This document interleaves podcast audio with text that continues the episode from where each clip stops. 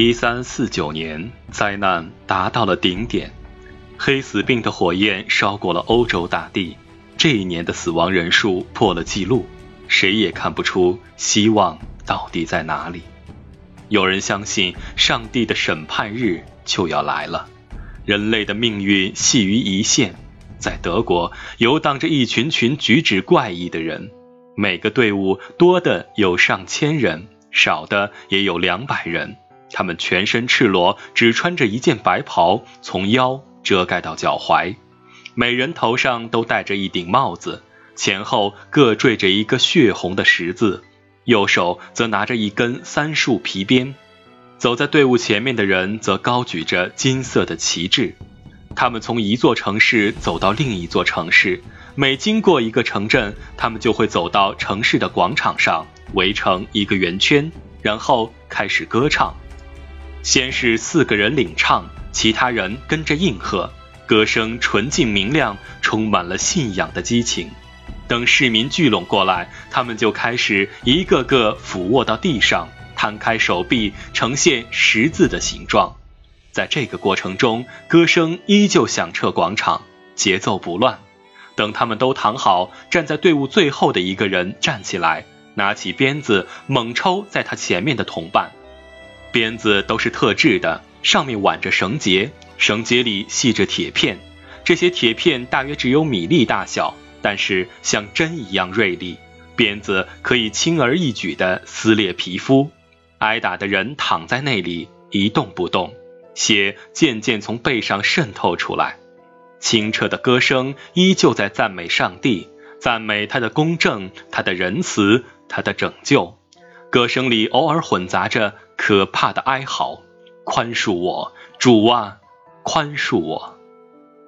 血滴慢慢流过身体，跌落在尘土里，歌声夹杂着惨叫，越来越高亢，最后终于变成撕心裂肺的吼叫。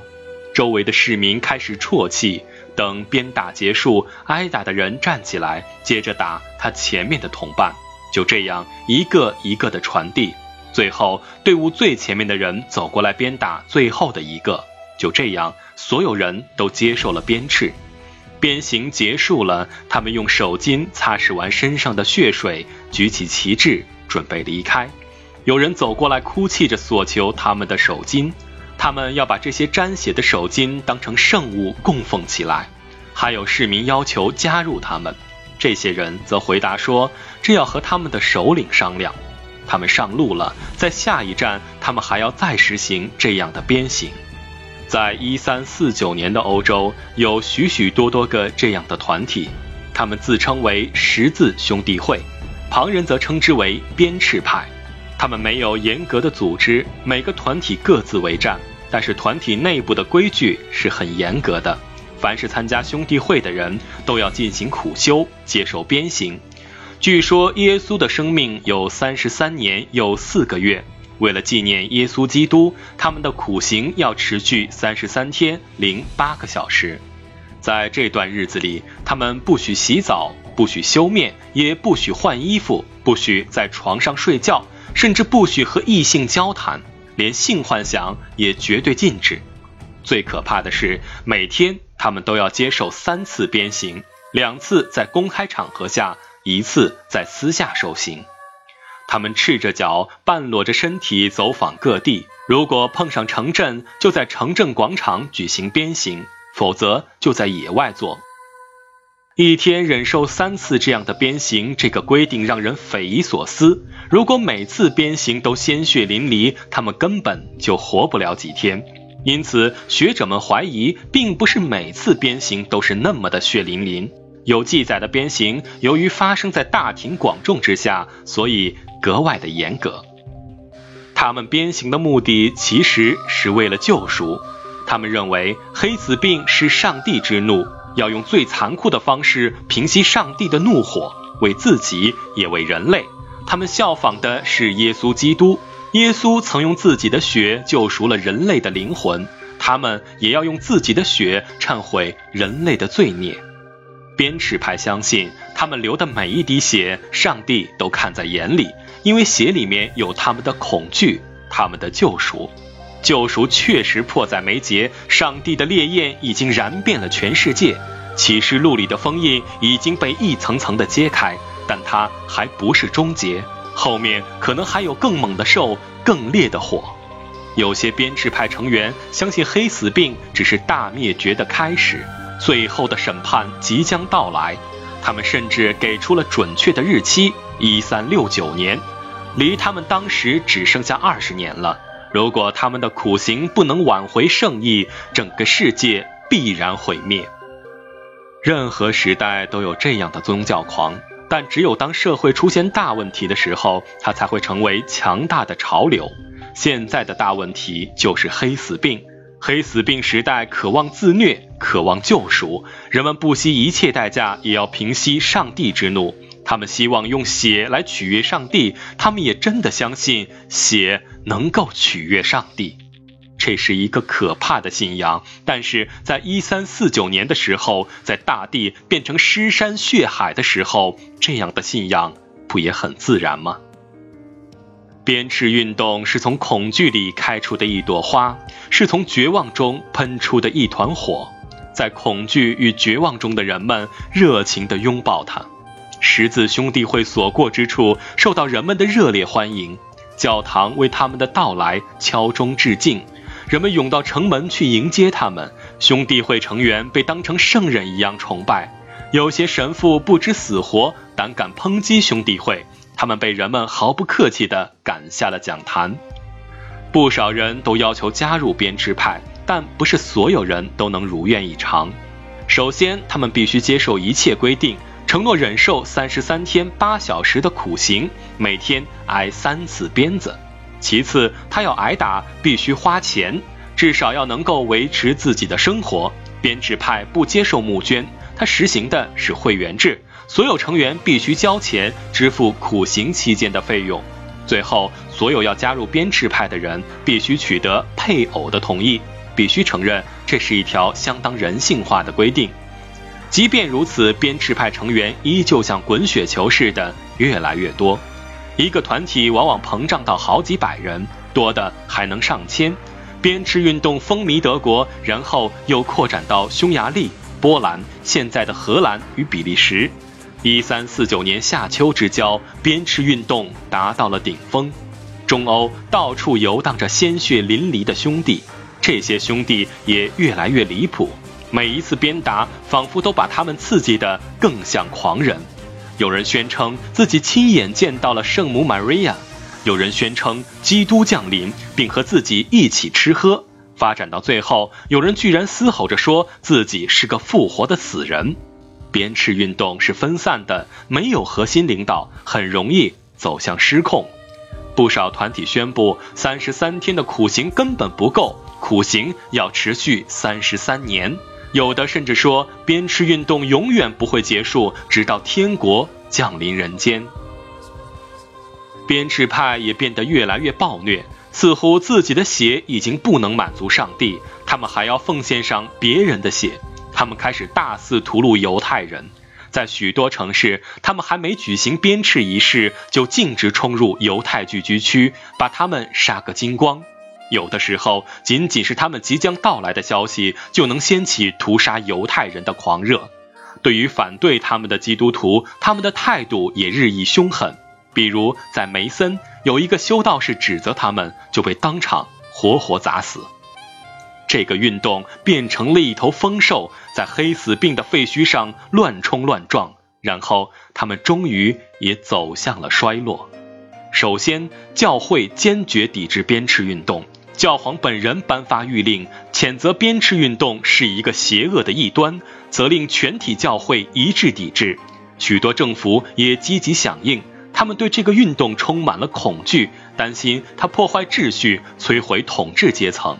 联合抵制取得了成果，英国、法国、意大利都成功的将鞭笞运动拒之门外。但是，对鞭笞运动本身来说，最要命的倒还不是抵制，而是另一个很难堪的事实：他恳求上帝停止瘟疫，但他本身就在传播着瘟疫。鞭笞派在各地游荡，还严禁洗澡、换衣服。于是他们的身体就成了鼠疫杆菌的摇篮，再也没有比跑来跑去又浑身臭烘烘的人更容易招来跳蚤的了。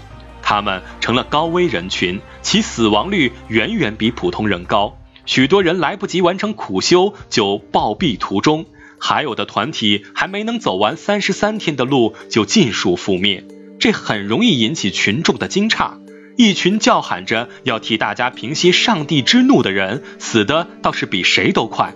无论如何，这都不够合理。群众的结论很简单：他们可能把上帝惹得更加发怒了。而且鞭笞派本身也变成了传染源。还有不少城镇发现，凡是鞭笞派经过之地，总要有一大批市民倒闭。时间长了，鞭笞派就引起了大家的恐惧。慢慢的，城镇开始把他们视为灾星，对他们的态度也开始有所保留。大家虽然能察觉到他的衰落，但他最后的结局还是让所有人大吃一惊。在一三五零年，鞭笞运动忽然消失了，就像被一阵风刮走了似的，仿佛一夜之间，这些到处游荡的鞭笞者全都被大地吞没了。它消失得如此迅速，就像夜间的幻影、窃笑的鬼魂。它消亡的似乎很神秘。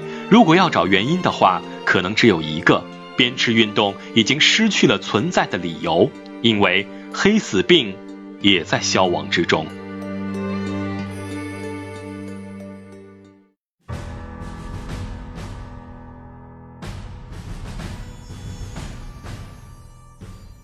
黑死病确实在消亡，但它不是骤然结束的，而是缓慢的消退。意大利是最早沦陷的地区，它也最早从死人堆里挣扎了出来。就在英国尸横遍野的时候，在威尼斯、在佛罗伦萨、在热那亚，死于瘟疫的人越来越少，最后几乎彻底消失了。到一三四九年末，法国的黑死病也基本终结。一三五零年，在英国、德国、弗兰德、西班牙、巴尔干，黑死病也开始消退。黑死病的传播有大致固定的模式，在头几个月，它特别猛烈，死亡就像雪崩海啸扑面而来。如果按照这个速度发展下去，不用多久，没有一个人能活下来。这个时候，人们是丝毫看不到希望的。但是在半年到一年之后，它的威力开始减弱，死亡率戏剧性的下降。每天死于瘟疫的人有几百到几十，有几十到几个，最后几乎完全消失。偶尔，他也会忽然再露面，杀死几个人，然后又消失不见。关于黑死病的消失，有着不同的解释。也许是人们对鼠疫杆菌产生了抵抗力，也许是携带病菌的黑鼠死亡殆尽。总之，它慢慢的结束了。对于当时的人们来说，这就是一切。它终结了。清晨的街道上再也没有了收尸人的叫声，午夜的园子里再也没有了啃噬尸体的猪群。城市里的钟声再度响起，人们重又打开大门，走上了街头。街道还是如此，但人世早已面目全非。许许多多熟悉的人都永远消失了。街道旁的每一栋房屋里都发生过一段惨痛的故事，人们把这样的故事埋藏在内心的最深处，也许就此永不提及。在广场上，一个年轻的艺人在缓缓地歌唱，他唱道。当一切都成为过去，亲爱的，你可知道天堂的路在何方？当一切都成为过去，亲爱的，你可知道我心的形状？人们围在他的身旁，静静地听着，悠扬的歌声中，无数人潸然泪下，千百万白骨埋进地下。巨大的伤痛依旧郁积在胸口，教堂依旧矗立，人们依旧祈祷，但整个世界却永永远远的改变了。所有人都意识到，他再也不会和以前一样了。编制派彻底消失了，火刑柱被废弃了，人们从疯狂里清醒了过来，望着荒废的大地，怅然若失。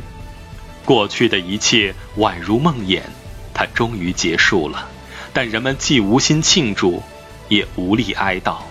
他们怀着困惑的心情涌向罗马，那是罗马的朝圣之年。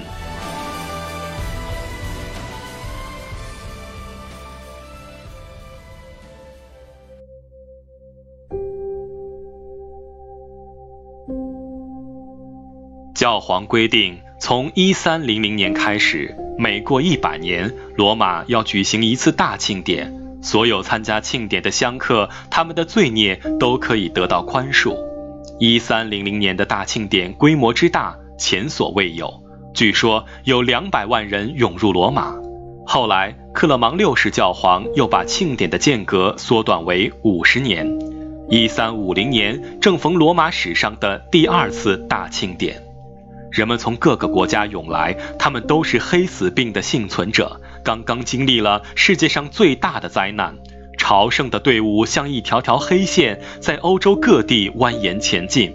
这些队列里有无数人抛弃过得病的亲人，有无数人逃避过自己的职责。现在，他们渴望在这座圣城里忘却自己的痛苦，宽恕自己的罪孽，解开自己的迷惑。据说，从圣诞节到复活节，每天都有五千人进入或者离开罗马城，旅店全部爆满，各种房屋都被拿来出租，但依旧不够。人们在城外纷纷扎起了帐篷。到了晚上，罗马城外燃起点点篝火，就像漫天的繁星。教会开放了三大圣殿：拉特兰宫、圣彼得大教堂、圣保罗大教堂。里面陈列出各种圣物，其中最引人注目的是圣彼得与圣保罗的遗物。罗马城里到处都是汹涌的人流，在人海中有一个憔悴的修士，是的，就是他。他蹒跚地走进圣彼得大教堂，累得筋疲力尽，只能靠着墙站着。他前面是涌动的人头，人头上面是一个巨大的十字架。耶稣就在那里悬挂着。忽然，他仿佛看到一组幻影漂浮在十字架与人群之间。修士仔细地辨认着，那是爱偷吃零食的 John，他旁边是金发的路易，那个脸上覆盖着一层血的是伯登。他们都在那里，除了自己，他们都被血王带走了，就剩下自己孤零零地活着。幻影消散了，十字架矗立在原地，显得更加巨大。修士写道：“上帝是一个深渊，我曾以为上帝通体光明，他创造的人类通体光明，创造的世界也通体光明。这想法是多么可笑啊！上帝不会那么浅薄，他。”是一个深渊，你投入再多的光，它依旧黑暗；你投入再多的血，它也依旧光明。它是什么呢？它创造的血王又是什么呢？为什么你独独留下我？你是要让我活下来，去思索你吗？修士扶着墙向外走去，在台阶那儿，一个中年人和他迎面撞了一下，那人低头向他道歉。修士摇摇手，表示没关系。那人稍微犹豫了一下，问道：“您是罗马人吗？我从墨西拿来，不清楚罗马的情况，我想问一下。”修士打断了他：“我也不是本地人。”说完，他侧着身子走了出去。墨西拿人叹了口气，向教堂里面走去。他挤到人群里，凝望着巨大的十字架。他亲眼见到过海妖，亲眼见到了幽灵，也亲眼见到了墨西拿变成了地狱。他不愿回忆起当时的情形，他想把它忘掉，可是他却始终缠绕着他，一次次的把他从梦里惊醒。那些血，那些狗，那些东倒西歪的尸体，还有瘤子。他经常梦见自己又长出了瘤子，他总会一身大汗的惊醒，醒来的第一件事就是摸自己的腋窝。但是，他总算幸运的活了下来。在骷髅堆里，他活了下来，上帝拯救了他。他就是那位墨西拿码头的检查员。检查员跪了下来，额头一直贴到地板上。他想祈祷，却不知道如何开口。他的脸上满是泪水。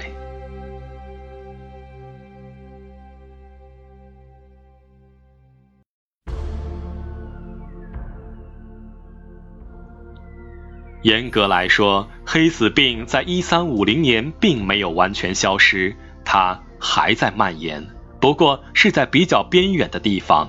一三五零年，黑死病抵达了易北河；一三五一年，黑死病进入了俄罗斯；一三五二年，黑死病渗透到莫斯科，这里离卡法城不过几百公里。至此，黑死病完成了一个循环。他从东方的卡法城出发，沿着一个弧线走过了整个欧洲大陆，然后他又回到了东方。从地图上看，这就像一个巨大的勾拳。这记勾拳到底杀死了多少欧洲人？准确的数字很难得到，专家也只能估测。当时，欧洲留下很多民事和法律的档案。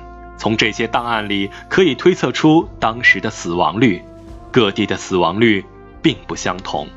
在佛罗伦萨地区，百分之五十；法国南部百分之七十五；巴黎城百分之五十；不来梅百分之六十；英国东部百分之五十；荷兰百分之二十。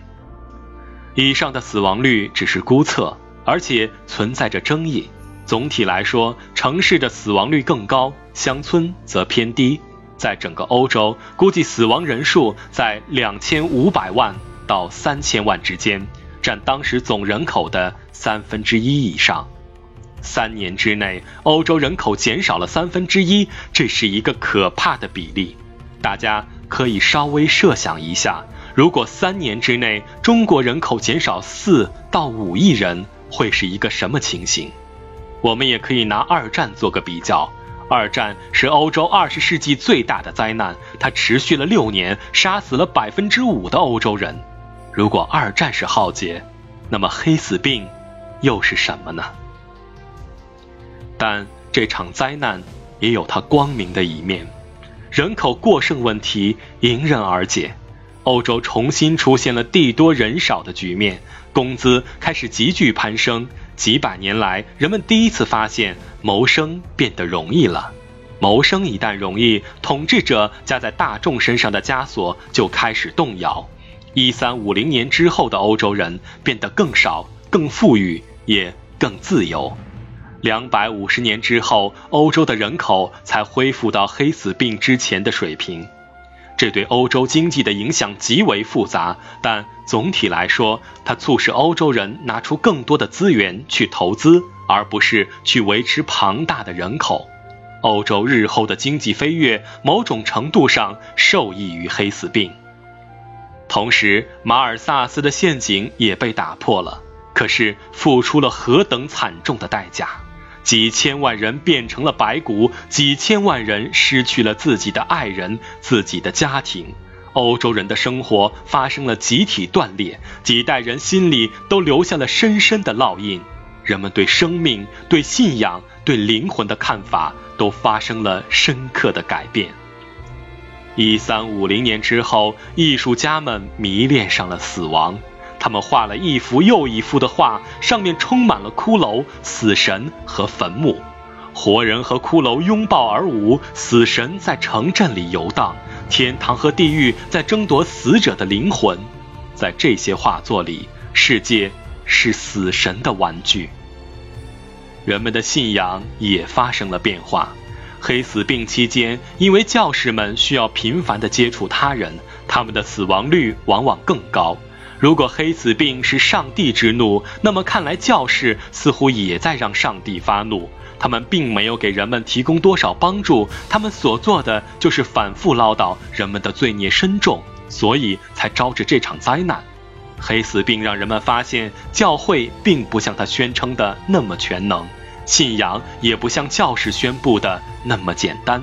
这个世界成了一个谜团。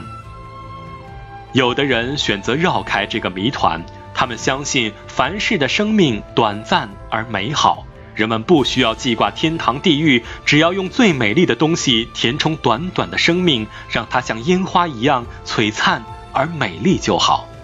有的人则投身于这个谜团，他们开始撇开教会，自己去思索上帝。信仰像深渊一样展现在他们面前，他们逐渐进入它的内核，在那里，他们将发现一些新的东西。